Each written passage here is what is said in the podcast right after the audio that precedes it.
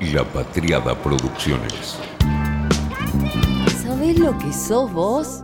Una anaconda con memoria sos.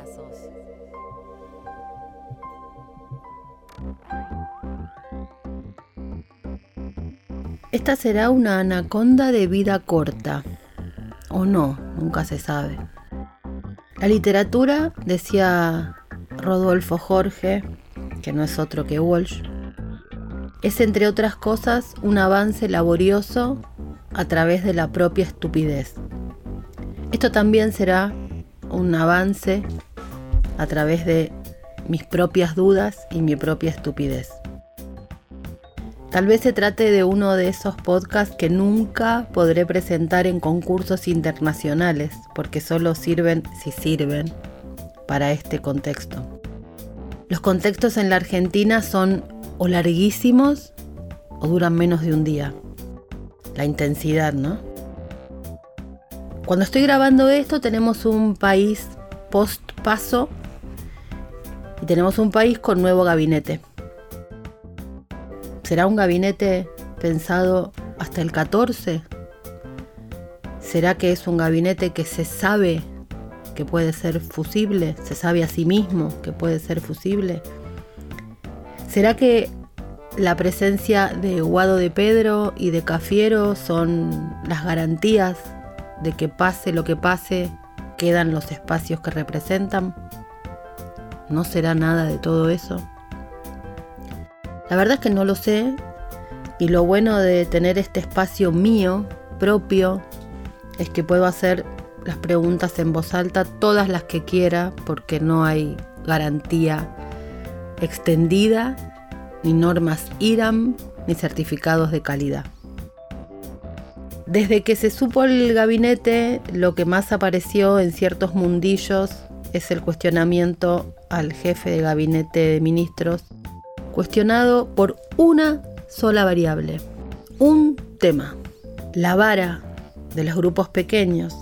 Un tema que, by the way, es ley, gracias a la decisión de este gobierno que hizo cambio de gabinete. Pero bueno.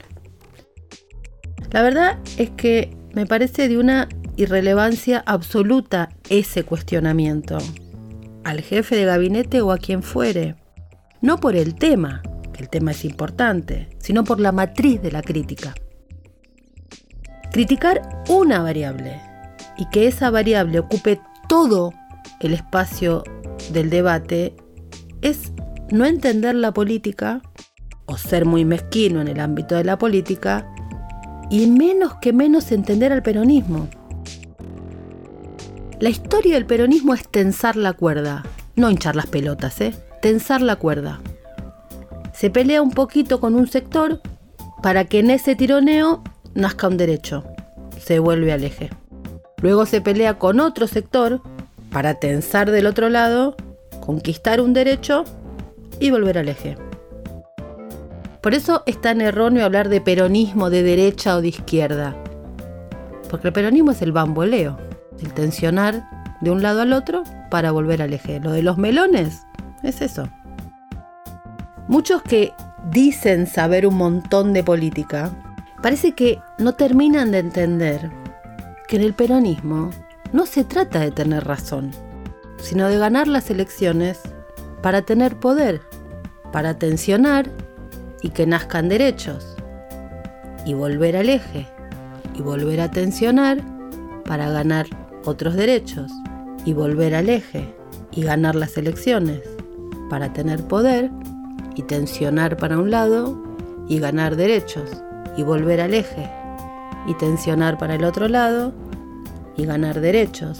Y volver al eje para tener más poder y ganar las elecciones, para tensionar y ganar un derecho y volver al eje y tensionar y ganar otro derecho y volver al eje. Se trata de poder para tensar y tensar para tener poder, para ganar otro derecho. ¿No te gusta? Bueno, genial, pero el peronismo es eso. El problema que encuentro es cuando desde el peronismo se tensa de más. Cuando hay un enamoramiento de una sola variable y cuando no se vuelve al eje. Y cuando se hace de las tensiones la razón de ser y no el mecanismo para. Ahí es como que las mayorías parecen darse cuenta y sueltan, se van. Y eso es lo que no puede pasar. Puede pasar que el peronismo se descuartice. El peronismo contiene en su interior todas las contradicciones del mundo, diría. Es el Aleph de la política.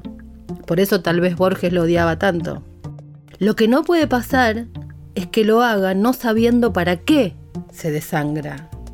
Eso harta, agota, expulsa. Esto se graba un sábado después de haber atravesado todas las etapas del duelo de la semana.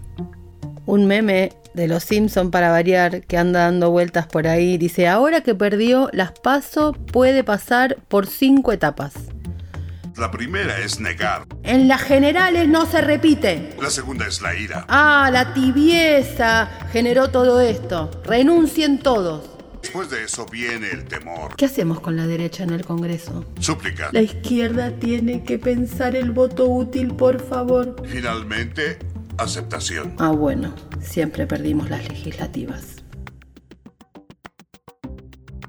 Después de haber atravesado la semana más larga desde...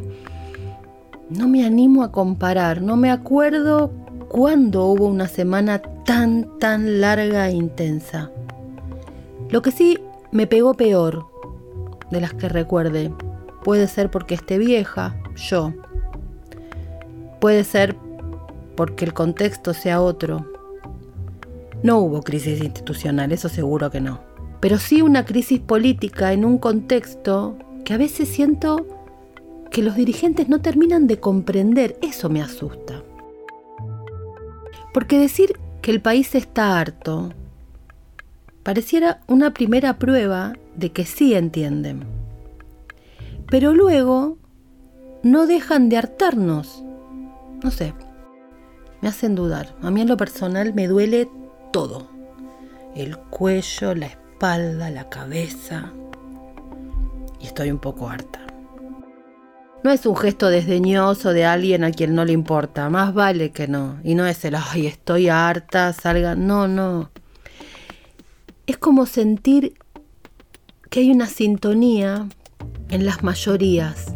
No es que son despolitizadas y la famosa acusación de, ah, son apolíticos. No, tengo más que nunca ganas de tener una antena lo más cerca de la calle y la oreja lo más pegada al asfalto que pueda. A mí me encantan estas semanas en lo personal. Trabajo en periodismo político desde que tengo 18 años y participo en política desde que tengo 13. O sea, estas jornadas son mi alimento, mi pasión, mi amor. Pero hago un esfuerzo infinito para intentar entender que hay cosas que a mí me encantan y que a las mayorías no. Y cuando el humor social está finito, finito, cuando el equilibrio pende de un hilo, quiero poder saber hasta dónde tirar del piolín. Hasta dónde saber que hay cosas que me gustan a mí y no al resto. Hasta dónde ir y dónde parar. Mi pánico es el hartazgo social. Porque es la economía, estúpido. Sí, siempre lo es pero también es el hartazgo. Y me parece absolutamente delirante que no se contemple jamás esta variable. Hasta con números se demuestra lo que digo. ¿Estás de acuerdo 100% con lo que ocurrió esta semana? No me escuches. ¿Tenés la posta de lo que hay que hacer? No me escuches. ¿Estás absolutamente convencido de por qué se perdió y que la única variable es la economía y no hay nada un poquito más lejos? No me escuchas. ¿Te da ganas de venir y ver si juntos podemos encontrar alguna otra capa de complejidad, de intentar, de hacer el esfuerzo, aunque más no sea para pasar en limpio? A ver si juntos vemos si le podemos encontrar el agujero al mate con nuestras dudas, incertidumbres, asumiendo que hay datos que tenemos y datos que se nos escapan. Entonces sí quédate. Si los pecados capitales son tan fundamentales para los creyentes, creo que habría que hacer un listado para la política. No para el gobierno, ¿eh? Para todos a quienes nos interesa la política. Y en ese listado yo pondría al tope como pecado capital de la política el hartazgo. No me refiero a la capacidad de hartarse, ¿eh? sino a hartar a los demás. Como que tendríamos que generar una antena que pudiera medir ese hartazgo lo más precisamente posible.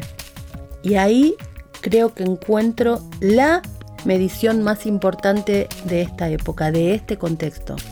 Es la que muestra, basta, no sigas, la que pone el límite del hasta dónde el votante aguanta.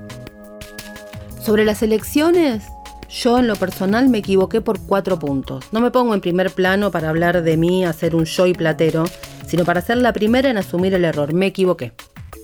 Observé el hartazgo, lo vi, lo comenté, lo escribí, pero me equivoqué por cuatro puntos y es un montón.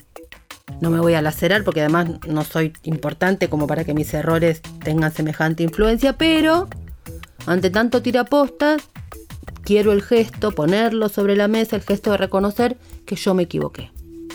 Y entonces reviso mi parte de colaboración con el hartazgo. Sé que colaboré con un hartazgo previo al 2015. La intensidad. Me di cuenta el 2013.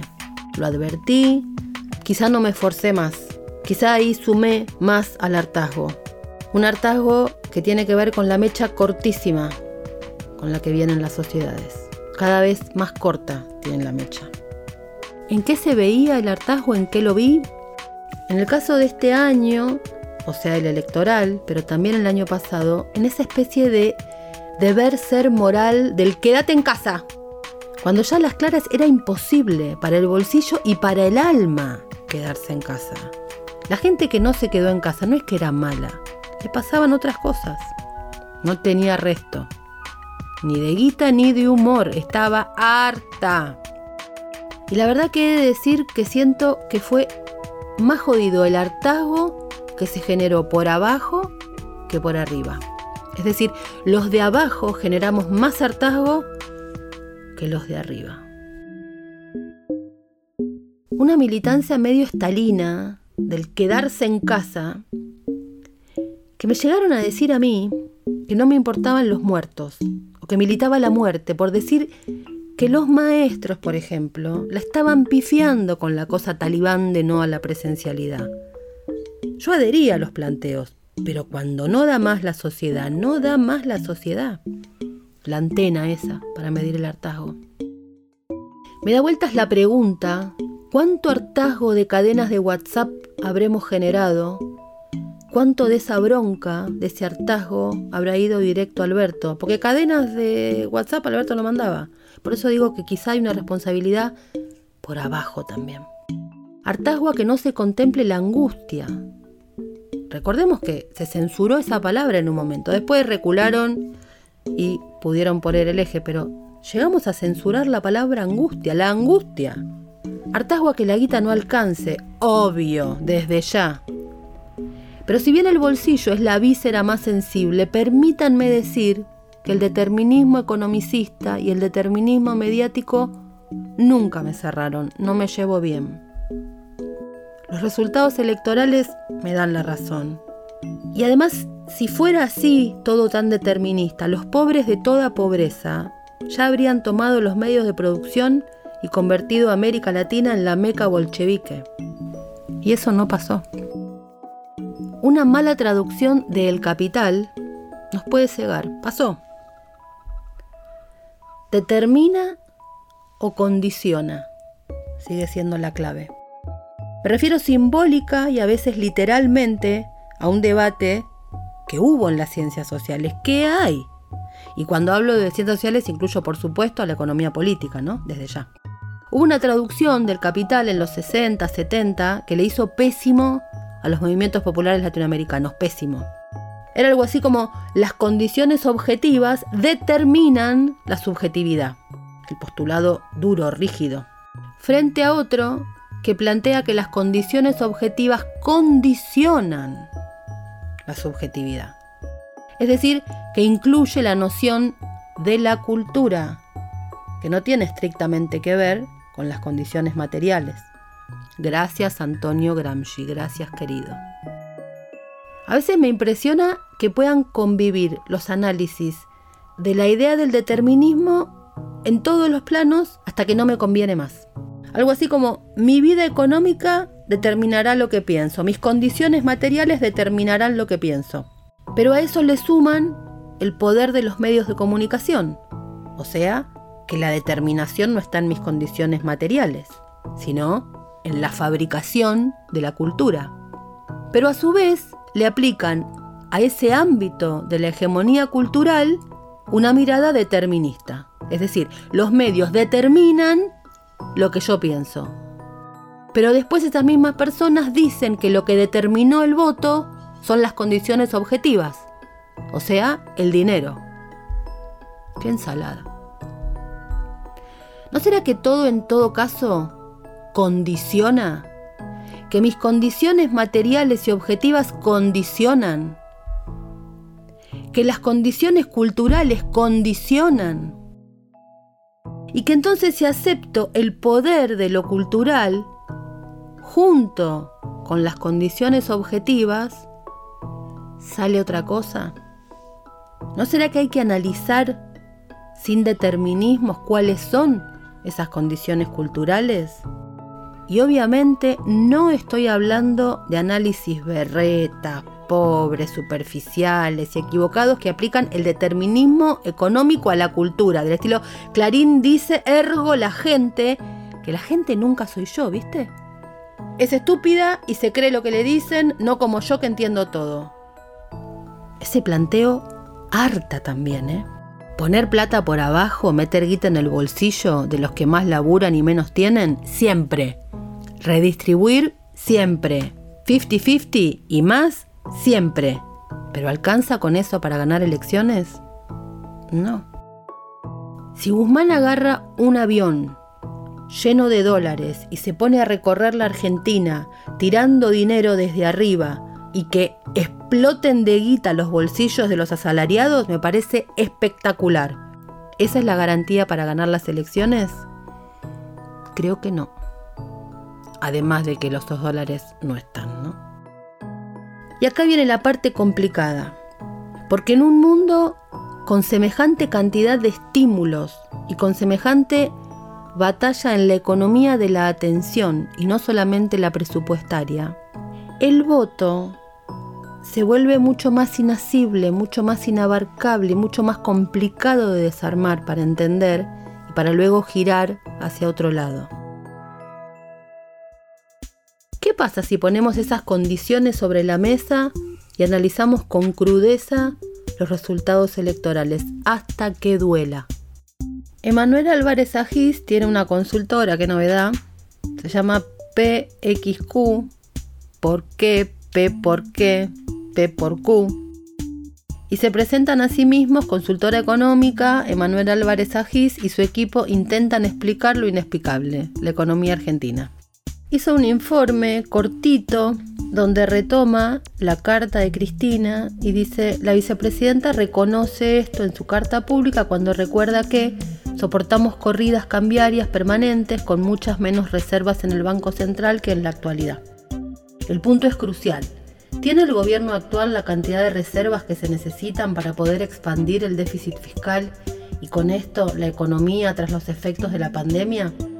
La relevancia de esta pregunta no refiere a dirimir quién tiene razón, sino en aportar argumentos que permitan reflexionar sobre la sostenibilidad de una posible ampliación del déficit fiscal de cara a los dos meses que quedan hasta la elección general de noviembre.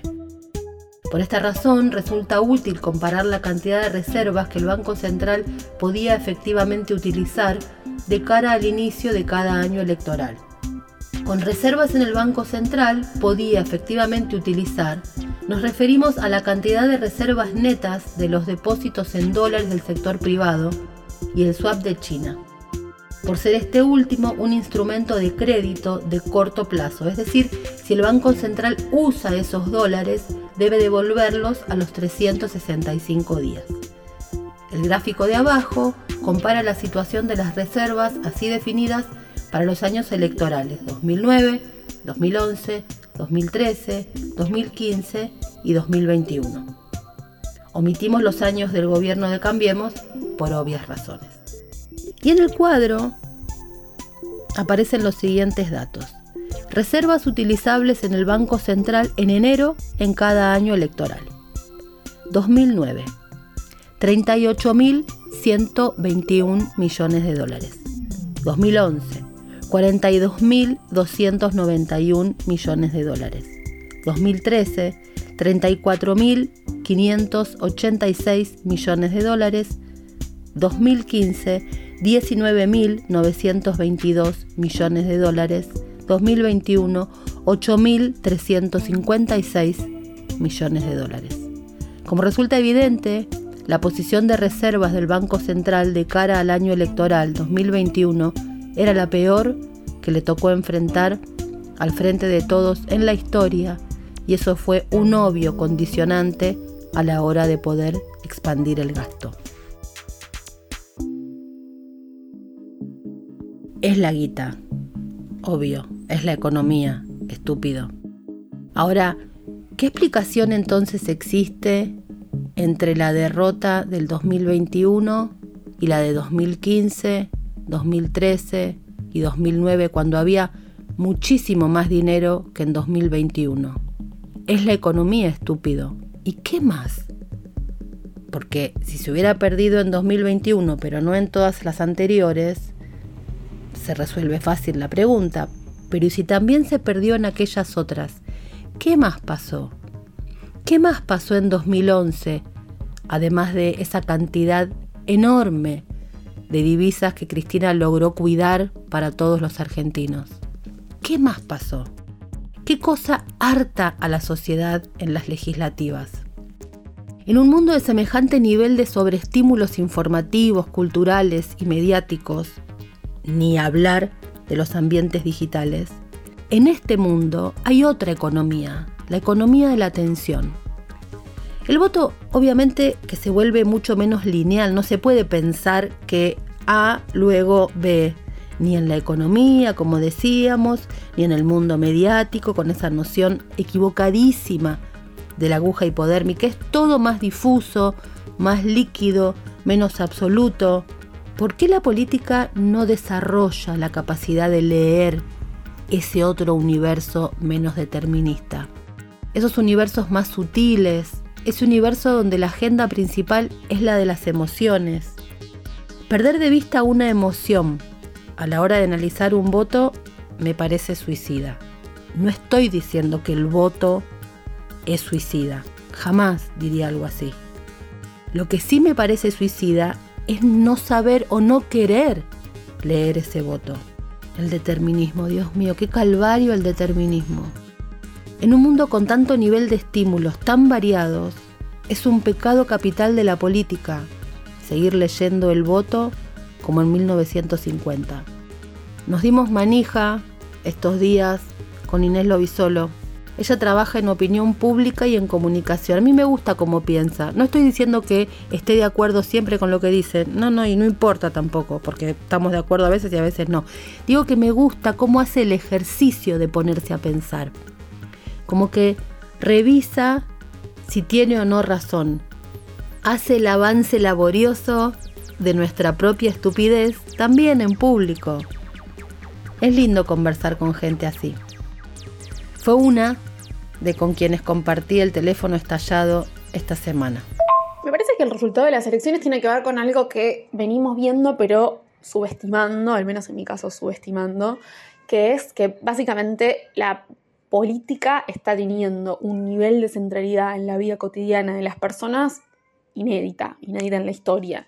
Entonces, de repente, llevar a los pibes a la escuela, salir a trabajar, ver a tus amigos, ver a tu familia, todo, todo lo que es la vida cotidiana, pasó a depender de un DNU. em, de lo que diga el, el, presidente, de lo que digan los intendentes, de lo que digan los gobernadores, de la rosca, de, la disputa de poder entre la dirigencia política. Y estamos más atentos que nunca a la palabra del presidente, del gobernador, a una disposición del gobierno. Y eso naturalmente genera hastío, me parece que es absolutamente razonable que genere hastío con la política que toda tu vida cotidiana pasa a depender. Y además hace que la dirigencia esté más expuesta que nunca, porque son millones de personas atentas a lo que dice el presidente, a lo que dicen los gobernadores, como un nivel de exposición también inédito. Con lo cual es natural que haya cierto hastío de la gente con la, con la clase política y obviamente recrudecido cuando la gente siente que y la gente, no digo la gente, la gente nosotros, ¿eh? todos. Cuando la gente siente que no le resolves un solo problema, entonces eh, se perdió por la economía. Bueno, mira, la verdad si me preguntas a mí, no, no creo que se perdió por la economía. La gente se esperaba una malaria económica. Ahora, si hay malaria económica y ad además hay hastío absoluto con la dirigencia, además la gente siente que no la entendés, que está en un año encerrada en la casa, en el mejor de los casos, cagada de angustia y depresión, en el peor de los casos, cagada de hambre. Y siente que del otro lado no hay ningún tipo de entendimiento con esa situación, es natural que la gente esté harta, harta de la dirigencia política. Y es natural que crezcan y se vuelquen a votar a, los manes y a los mileys, a los outsiders de la política. Me parece que fue inesperado para el domingo porque lo subestimamos, pero, pero si te pones a pensar, es absolutamente razonable, porque tampoco es que la gente se volcó a votar masivamente a Santilli y a Vidal, digamos. No hizo una muy buena elección Santilli, no hizo una excelente elección Vidal. Yo creo que está fresco todavía el fracaso económico de la gestión de Macri, pero definitivamente siente que nadie le está pudiendo resolver sus problemas. Ni la gestión de Macri se los resolvió, ni esta. Y encima está harta de la política, de la dirigencia en general, y como, bueno, vamos a probar con Milei, con Manes, a ver qué pasa. Me parece que tiene que ver con eso, que hay un hastío que no se está pudiendo contener, no se está pudiendo canalizar en ningún lado, que la gente lo siente y lo sabe y además no llega a fin de mes. Además no llegamos a fin de mes, no digo, vamos al chino y estamos ahí buscando precio para ver qué comprar. Y bueno, todo eso colapsa en algún momento. No se puede seguir como si nada. Era evidente que algo iba a cambiar, que algún mensaje iban a dar las urnas en una situación como esta. Jueves, los audios. Lo que más me irrita de lo de los audios es la idea de que si sale mal, la que se pone en juego es Cristina. No, amiga, si sale mal, los que ponemos en juego todos, somos todos.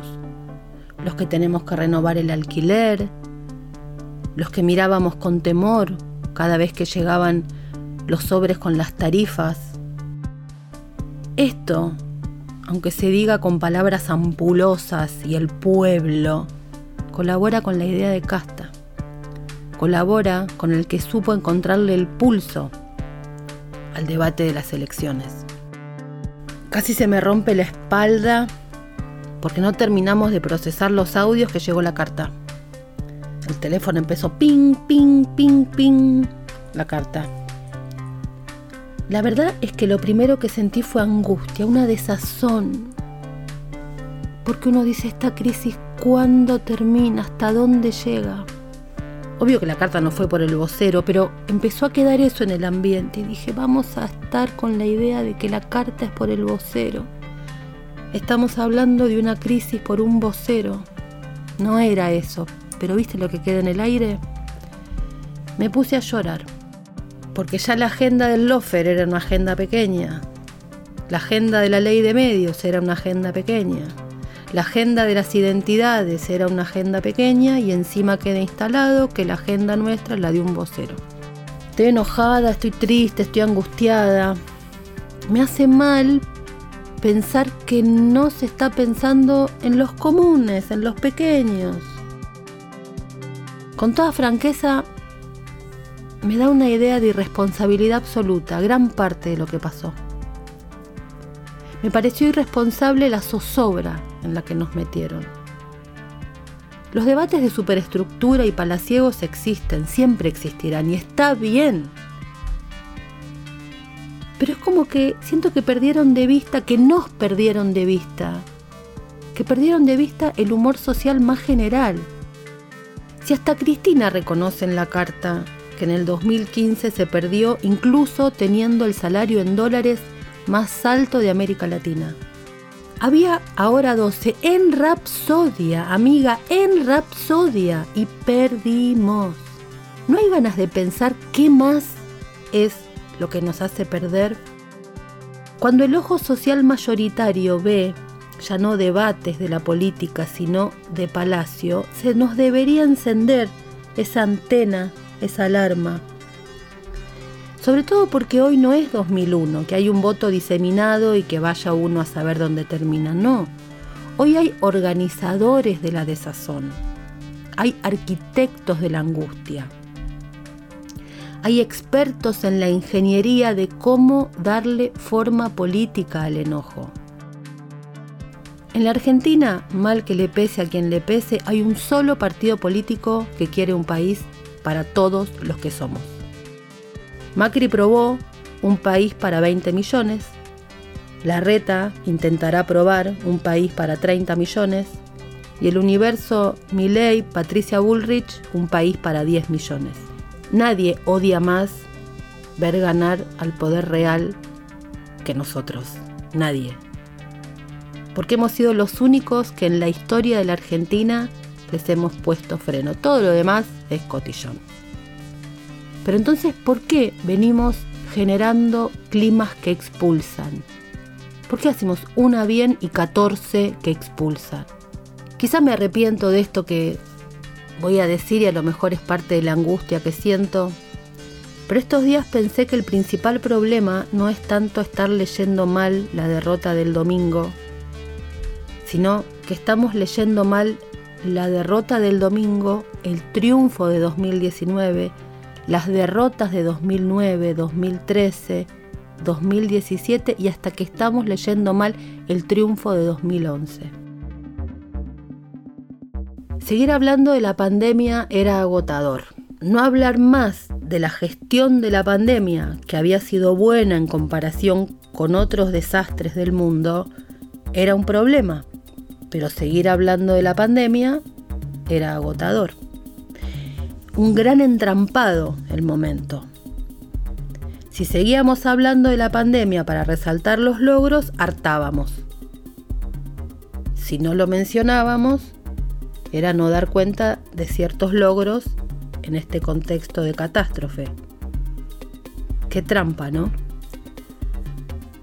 ¿Cómo se sale ahí por arriba? Solemos decir, de los laberintos sale por arriba. Bueno, ¿cómo es por arriba en este caso?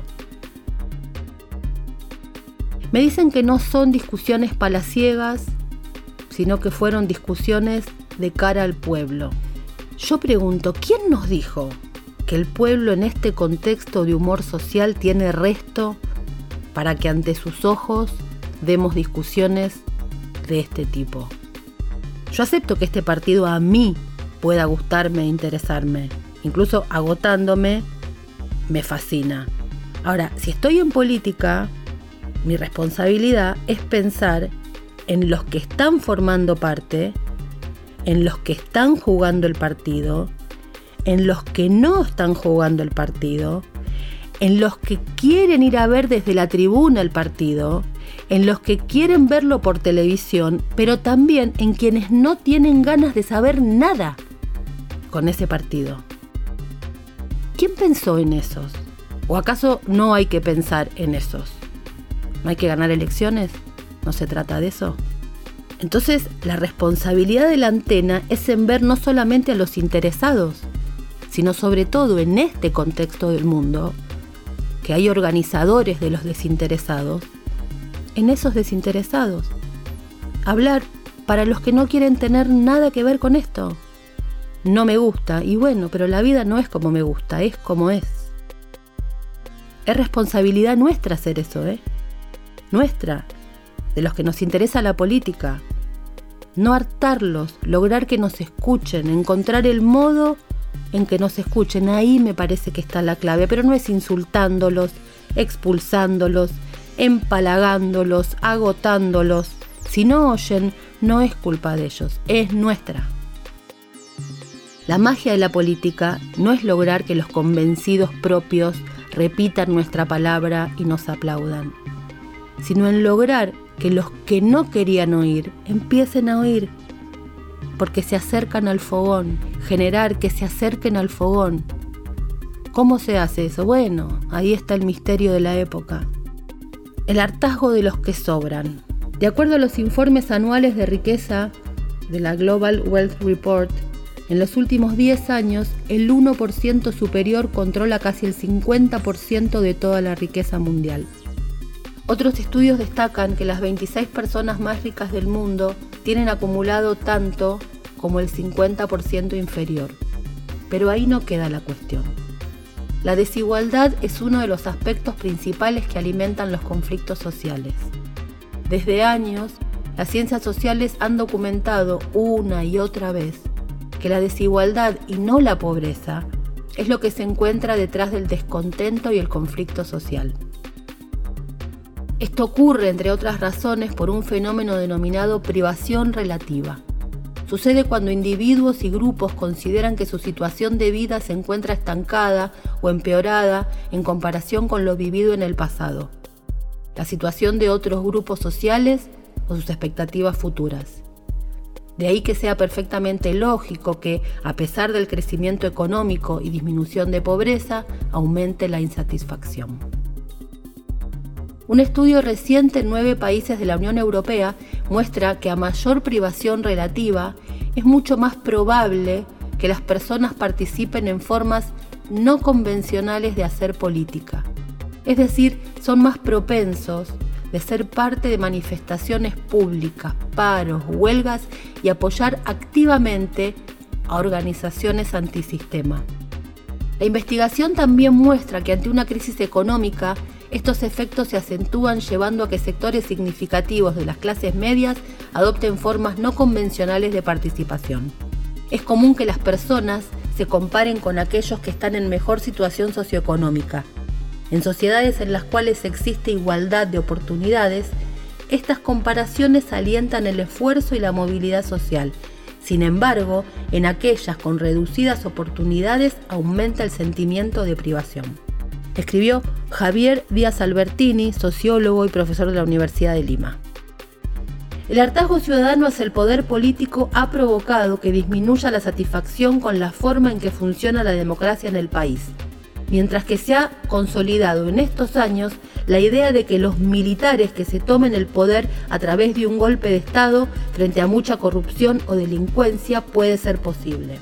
Esta es la interpretación que realizan Ruth Hidalgo, directora de Participación Ciudadana, y el analista electoral Daniel González frente a los resultados del último estudio de Barómetro de América, Cultura Política de la Democracia en Ecuador y en las Américas 2018-2019, tomándole el pulso a la democracia.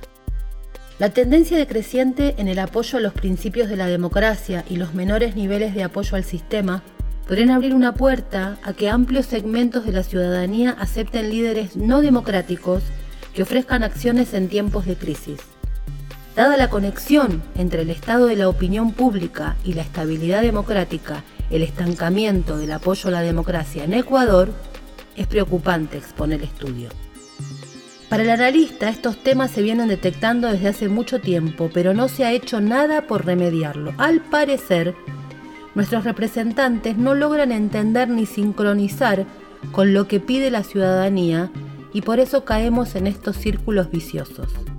Lamentablemente la decepción continúa, sea de un lado o del otro, pero los ecuatorianos no logran encontrar respuestas en sus instituciones y eso es lamentable, sostiene. Dice una nota del Expreso en Ecuador. En la última etapa de Rajoy, con esos largos silencios y el dejar que las cosas pasen, que nos llevó a estar un año sin gobierno y hasta que la sentencia de la Gürtel noqueó al PP y dio paso a la moción de censura de Sánchez, una de las grandes quejas sociales que se podían palpar en la calle era aquello de ¿qué pasa con la gente, la gente normal, la que va a su trabajo cada día? ¿Qué hacen los políticos que gobiernan si no gobiernan? Aunque la sentencia fue el golpe de efecto final, el hartazgo social por la falta de gobierno y un presidente que hablaba desde una pantalla de plasma, tuvieron también su gran parte de culpa en la caída del PP y con él el desmoronamiento de un partido que ha acabado teniendo los peores resultados en su historia. Pues bien, estas preguntas han vuelto a ponerse encima del tapete social y vuelven a horadar el ánimo de los ciudadanos que después del tremendo esfuerzo de votar cuatro veces en 28 días, ven que los políticos de este país no son capaces de llegar a nada. Dejan abiertas las puertas a su mediocridad cada vez que hablan y carecen de la amplitud de miras necesarias para poner lo importante por delante, que son las personas, la gente normal y su día a día, y dejarse lo del reparto de poder en el gobierno y en la oposición para más adelante. Pero van a pasar casi tres meses entre las elecciones y la maldita investidura y este chicle que Moncloa estira con la mera posibilidad de que se repitan las elecciones es el que demuestra que de nuevo no se tiene en cuenta a la gente normal, insisto, la que lucha cada día por salir adelante. Esto escribió Fernando Pastor en España. ¿No hay una conexión discursiva con la idea del hartazgo? ¿Vamos a colaborar con eso o vamos a salir de ahí? A veces pareciera como que se le pide a las personas que sean militantes. Es como si estuviera exigiéndole a la realidad que sea como me gusta a mí. ¿Qué más contenta podría estar esta Mariana que viviendo en un mundo hiperpolitizado donde nos entendiéramos casi solamente con un gesto. Pero el mundo real no es así, no es como me gusta a mí. Hubo creo que 5 millones de nuevos votantes en los últimos 10 años. ¿Alguien les habló? ¿Alguien les habló en los lugares donde esos nuevos votantes están? Porque mi ley lo que logró fue ser la batería, le puso el pulso a la música.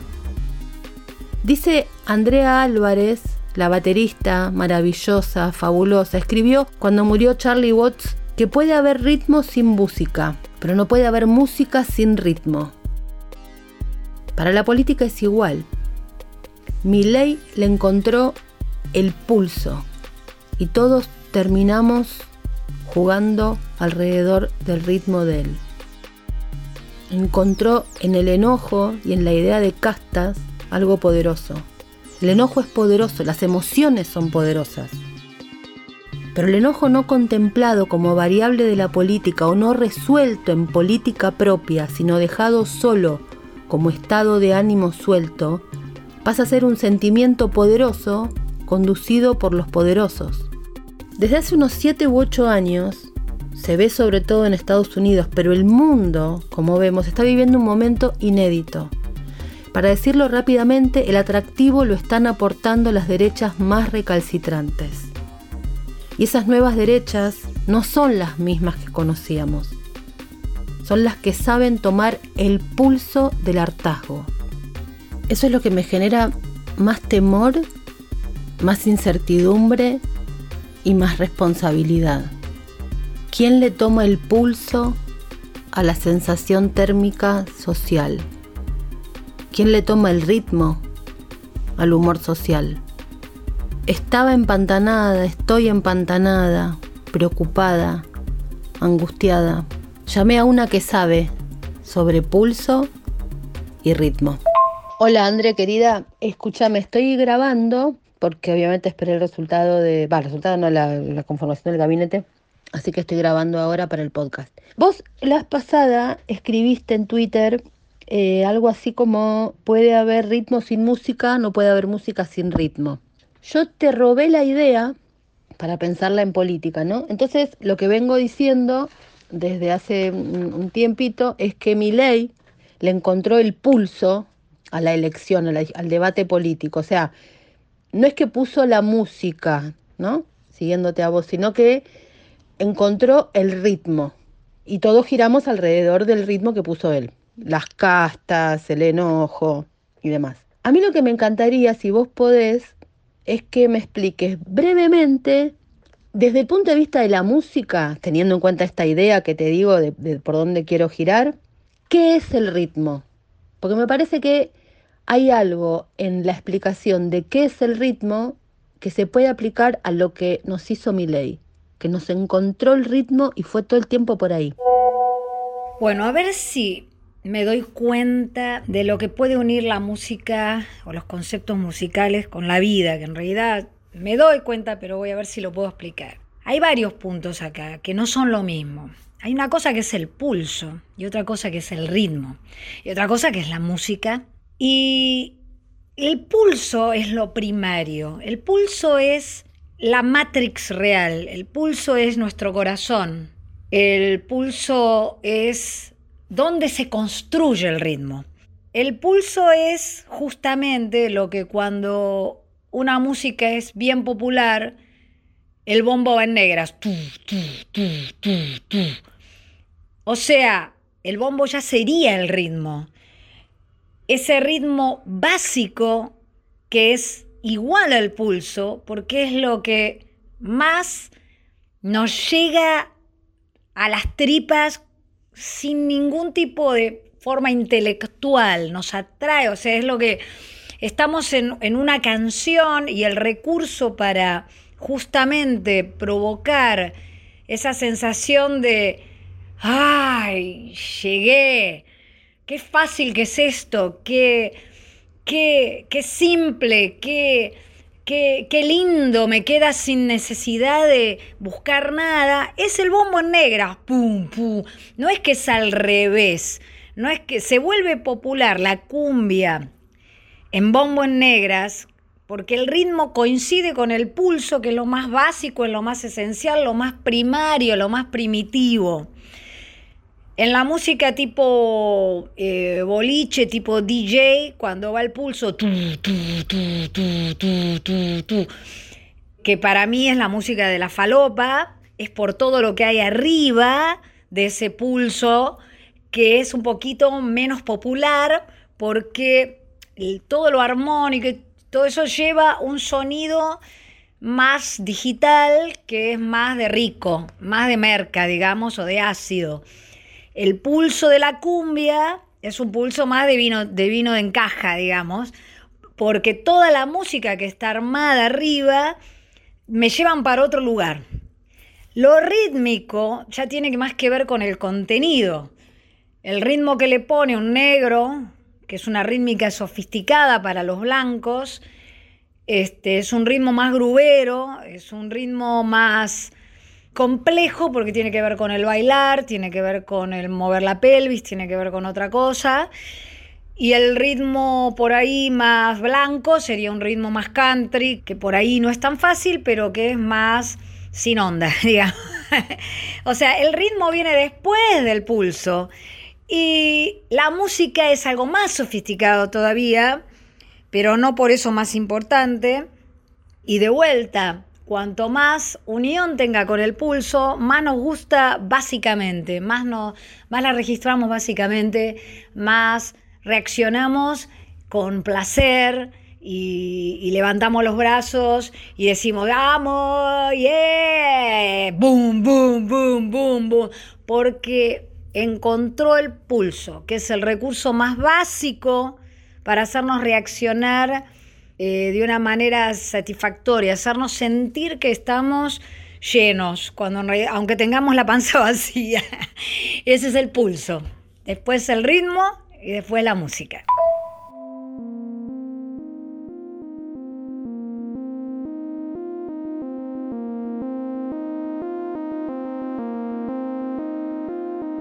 A diferencia de muchos queridos amigos y compañeros y compañeras, a mí las frases de Néstor Kirchner que más me gustan, que más me pegan, son esas que hablan de la política real, descarnada, donde está lo imposible, donde se piensa realmente cómo ampliar los márgenes de lo posible, esa realidad cruda, que no es épica, como a mí me gusta, que es la difícil, la real. Me gusta mucho lo que dijo una vez que es algo así como que la gente no quiere saber mucho de nosotros nosotros somos los que estamos en política, ¿no? Que ellos quieren laburar, comerse un asado el domingo y ver el partido. Y que nosotros lo que tenemos que hacer es hacer lo que tenemos que hacer para que ellos vivan tranquilos y puedan comerse un asado, mirar el partido y poder estar tranquilos. Y me gusta mucho también ese mantra que cuenta Weinfeld que era parte del mantra nestorista, que era que hay que generar cash y expectativas. Como indican los números, mucho cash en la Argentina no queda. Hay que generarlo. ¿Y qué hacemos con las expectativas? Si toda la atención está puesta en el cash y no se generan las expectativas, ¿cómo hacemos para tener el poder político para generar el cash? Hay algo ahí que no termina de desentrañarse, me parece. Como yo no sé cómo se genera el cash, me quedo pensando en desde la cuestión más vinculada con lo cultural, que es lo que manejo. ¿Cómo se hace para volver a ser los que generamos las expectativas?